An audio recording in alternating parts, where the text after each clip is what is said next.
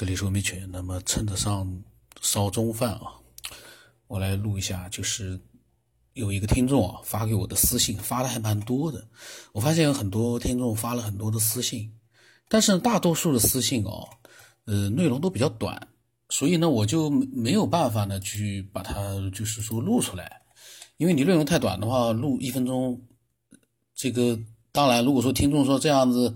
也挺有意思的，那当然，其实对我来说是很方便的。我一天可以发很多集，哎，这倒也是个办法。呃，有多少发多少，三十秒就三十秒，五十秒就五十秒，一分钟就一分钟。那么，咱们就不闲扯了。他呢，他跟我讲啊，他想跟我谈谈他的观点。他说有没有想过，宇宙根本没有结束，也没有开始？这个倒很有意思。他说开始只是人类或者是人类所能认知到的一个概念。他说：“一个人啊，有出生到死亡，一天呢有早晨到夜晚，所以有开始就有结束。那么既然宇宙没有结束，何来开始？打个比方，他说时间是和宇宙一样没有结束的。宇宙就像我们所认知的时间一样，它是空存的，看不见、摸不着的。但是如果把时间放大无数倍，它或许就会有一些微小的物质，而我们宇宙当中的物质呢，就是这些物质。这些物质会随着时间没有开始和结束，但它是存在时间里的。他说，或许万物都没有开始与结束，不管是缩小还是放大，我们都是无法做到极限。即使我们知道了有分子、原子等微小粒子和。太阳系、宇宙等已经发现的范围。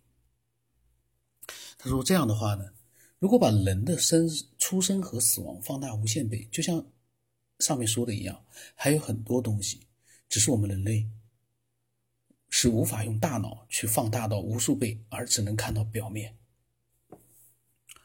然后他又说：“有一个说法就是呢，宇宙是因为大爆炸而形成的，但是他不认同这个观点。”因为如果宇宙是大爆炸形成的，那么又是一个什么样的一个环境来发生大爆炸的呢？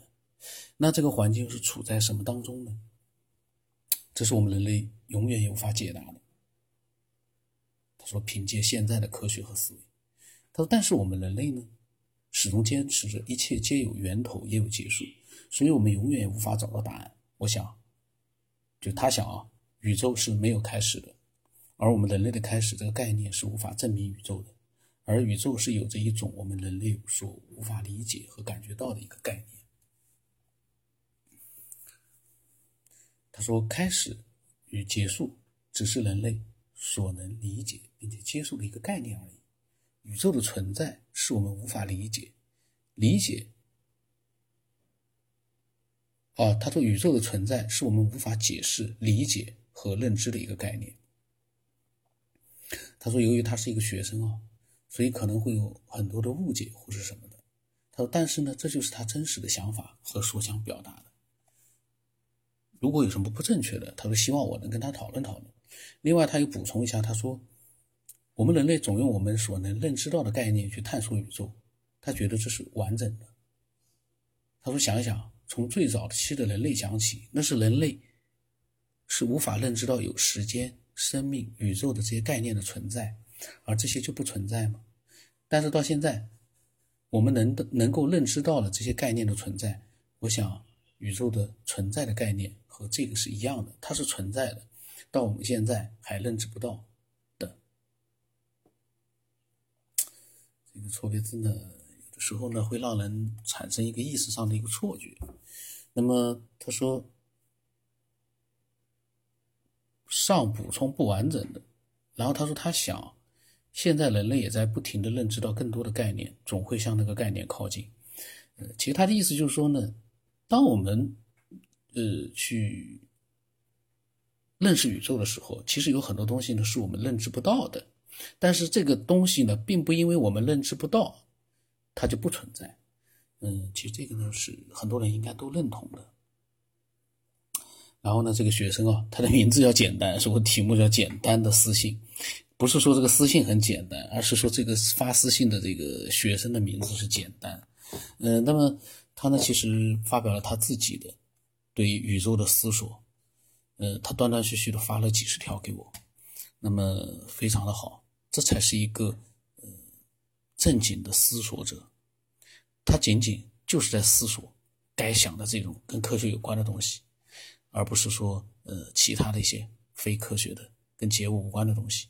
那么，但是他所讲到的这些内容呢，其实我并没有。说不认同，但是也没有说很认同，因为这样的一些呃思索的表达，每个人都会有，可能有相同的，也有不相同的，但是呢，都有一个问题，就是呃这样的一些东西呢，你很难去验证它，你也好像没有办法去验证它，呃，但是呢，随着科学的一个进步啊。